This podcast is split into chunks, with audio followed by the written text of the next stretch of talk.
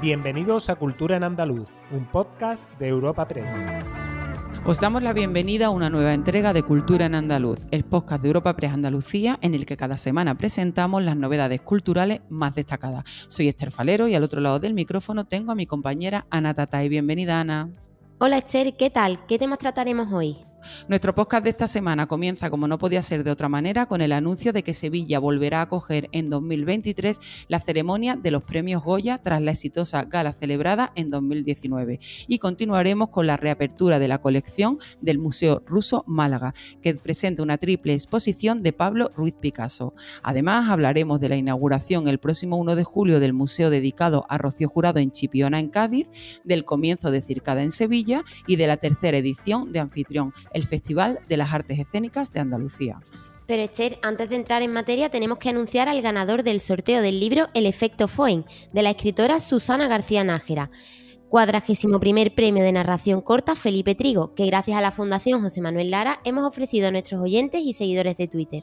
Efectivamente, Ana, así nos complace anunciar que el ganador de este nuevo sorteo de cultura en andaluz es Maeguindos, según su nombre de usuario en Twitter. Si nos escuchas, nos pondremos en contacto contigo a través de un mensaje directo para enviarte este libro.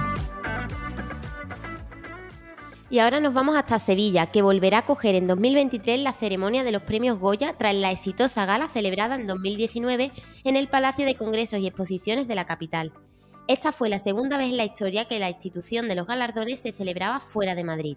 El presidente de la Academia de las Artes y las Ciencias Cinematográficas de España, Mariano Barroso, resaltaba el excelente recuerdo de la gala en Sevilla, donde constataron el cariño de la gente por el cine. Destacaba además la apuesta que hace la ciudad por el cine español y europeo y por la cultura. Y por su parte, el alcalde de la ciudad, Antonio Muñoz, subrayaba que los premios Goya van a contribuir de forma decisiva al proceso de recuperación tras la pandemia y que va a suponer un impulso al posicionamiento de Sevilla como referente cultural a nivel nacional. Escuchamos al regidor sevillano. Después de una exitosa gala en el año 2019, la Academia ha decidido eh, volver a Sevilla y desde luego eh, los sevillanos y las sevillanas nos vamos a volcar, como ya hicimos en la edición pasada, para disfrutar del buen cine, para darle cariño al mundo del cine y sobre todo volver a demostrar que Sevilla es cultura, que la cultura en nuestra ciudad es un elemento importante. De nuestra... Y viajamos ahora hasta Málaga, ya que la colección del Museo Ruso vuelve a abrir sus puertas tras devolver las obras expuestas a Rusia y lo hace con una triple exposición de Pablo Ruiz Picasso, tituladas Incesante Picasso, Libertad y Vida, La razón de los sueños, Las formas y sus fronteras y Picasso, dibujante de palabras. La concejala de Cultura, Noelia Losada, indicaba durante la presentación de esta muestra que la invasión de Ucrania les ha abocado a esta reorientación del museo y añadía que la cultura no puede pagar los platos rotos. Es un día que no entraba en nuestros planes y, y por lo tanto es un día al que no teníamos pensado haber llegado, pero no había otra opción. La invasión de Ucrania nos ha abocado a esta reorientación de un museo que siempre ha sido y siempre será propiedad del ayuntamiento y por tanto de todos los malagueños. El alcalde y yo siempre tuvimos claro que había que mantener las puertas abiertas y que la cultura no puede pagar los platos rotos de nada, muchísimo menos los trabajadores y las empresas relacionadas. Abierta hasta octubre, esta exposición está compuesta por más de 300 piezas realizadas por el artista malagueño entre 1905 y 1971. Trata de mostrar una antología de temas y técnicas donde el visitante podrá observar la capacidad creativa del pintor a través de diversos ejes temáticos. Así, en la primera de las muestras, que es Incesante Picasso, Libertad y Vida, se podrá disfrutar de un Picasso incesante, inabarcable e inagotable, con obras como François, Mujer en un sillón, La partida o Desnudos. Mientras La razón de los sueños parte de la libre interpretación del grabado de Goya Los sueños de la razón producen monstruos y trata de mostrar al visitante cómo los sueños tienen sus propias normas y sus razones. Y por último, en Picasso, dibujante de palabras, encontraremos libros ilustrados por Picasso y varios cuadernos de dibujos suyos en edición facsímil.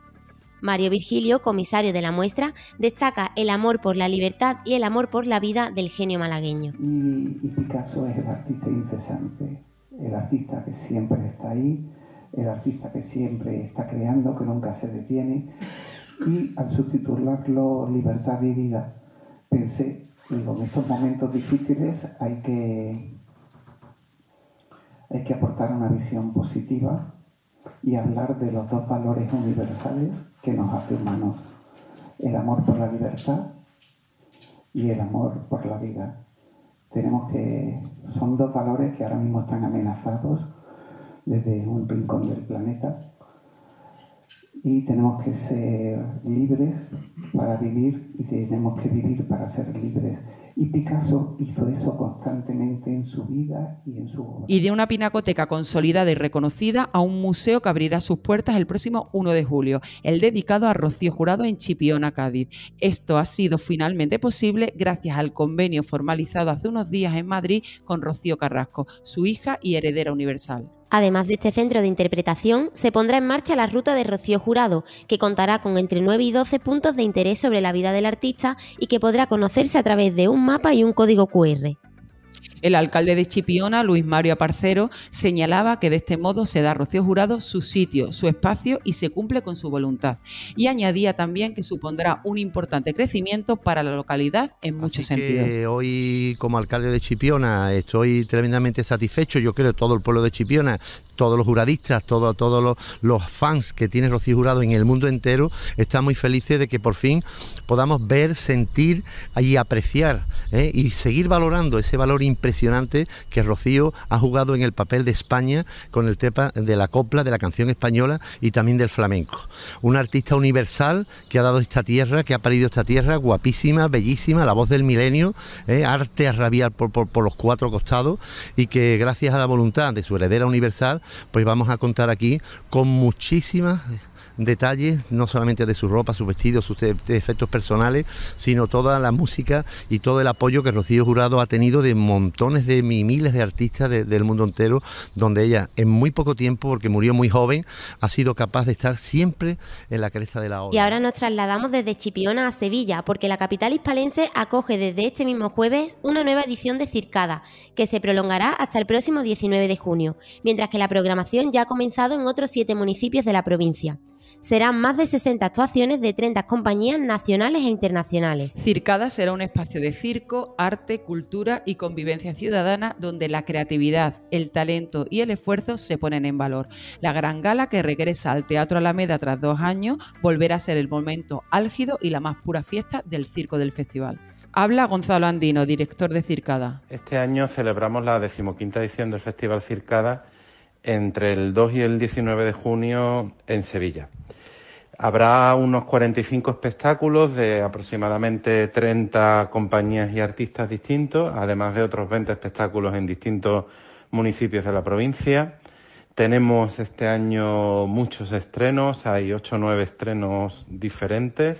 Hemos coproducido 7 espectáculos, que también es récord este año, y sobre todo retomamos un poco el espíritu, retomamos la fiesta del circo que, que siempre ha sido circada sobre todo antes de, de, la pandemia. Además, esta misma semana se presenta el Festival de las Artes Escénicas de Andalucía, Anfitrión, que celebrará su tercera edición este verano en el Teatro Romano de Itálica, en la localidad sevillana de Santiponce, también en Bailo Claudia y Tarifa en Cádiz, en Almería, en Fuengirola en Málaga, Almuñécar Granada y Alcalá la Real en Jaén. Durante los meses de octubre y noviembre se podrá disfrutar del festival en Córdoba y Huelva para el público más joven. En total serán más de 60 funciones de 49 espectáculos de flamenco, circo, teatro, danza, títeres o música. Dará comienzo los días 1 y 2 de julio en el Teatro Romano de Itálica con el espectáculo protagonizado por Emilio Gutiérrez Cava y María José Goyane, en torno a Galdós enamorado, una ficción teatral sobre la relación epistolar y sentimental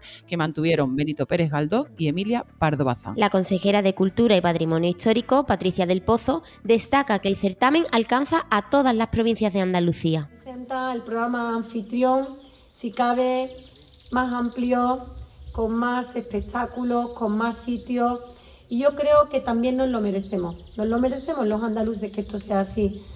Porque es el primer verano donde no vamos a tener esas restricciones sanitarias, de aforo, en fin, es el primer verano en el que vamos a volver a disfrutar al 100% de la cultura en directo, en fin, con el público al 100%.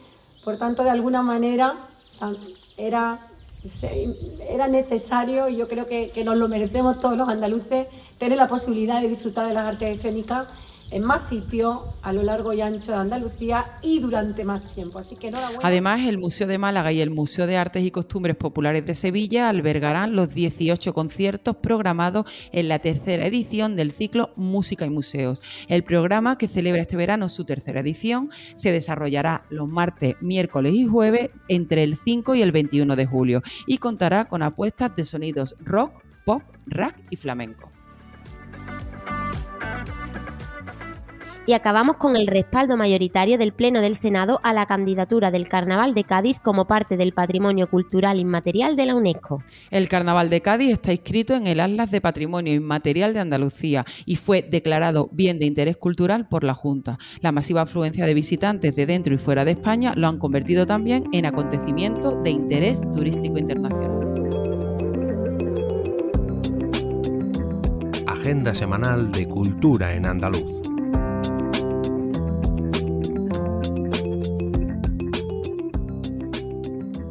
Y ahora os ofrecemos algunos planes para los próximos días. Pues esta semana, Ana, tenemos bastantes citas culturales muy interesantes porque, bueno, con la llegada del buen tiempo y del calor empiezan las grandes citas musicales también.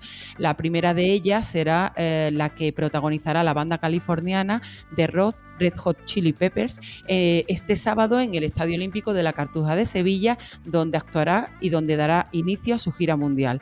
El grupo interpretará los éxitos de su carrera y presentará los temas de su próximo álbum. El concierto comenzará a las 10 de la noche.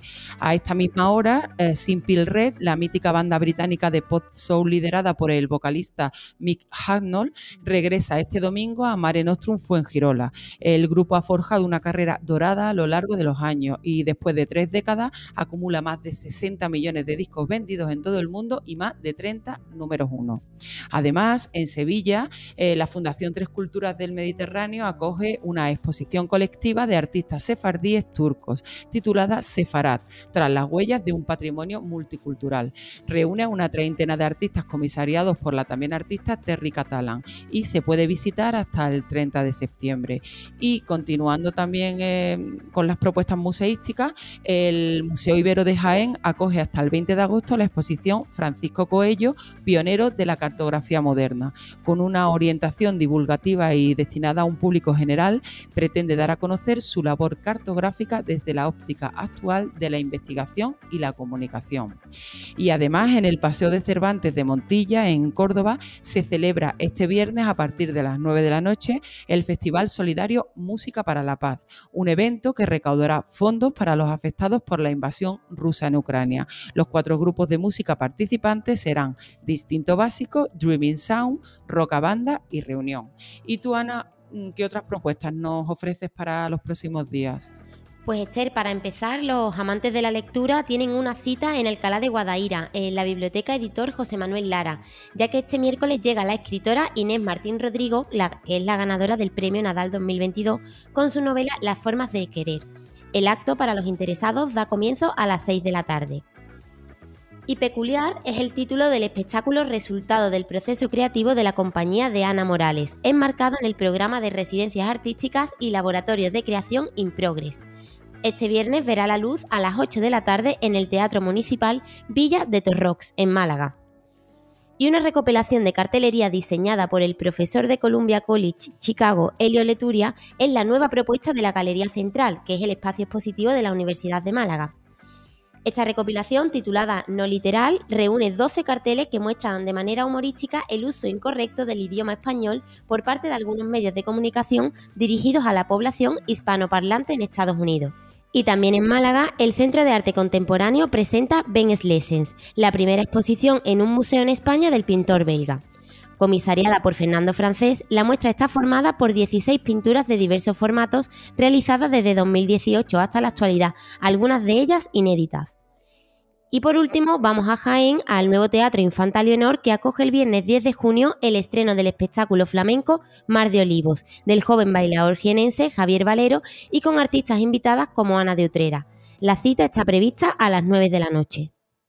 Disfrutad. Os recordamos que el próximo jueves, como siempre, os ofrecemos una nueva entrega de Cultura en Andaluz.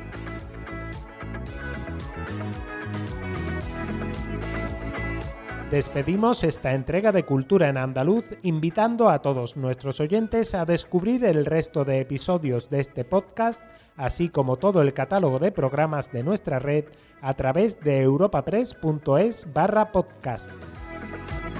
Recuerda que además todos ellos están disponibles en las principales plataformas de podcasting.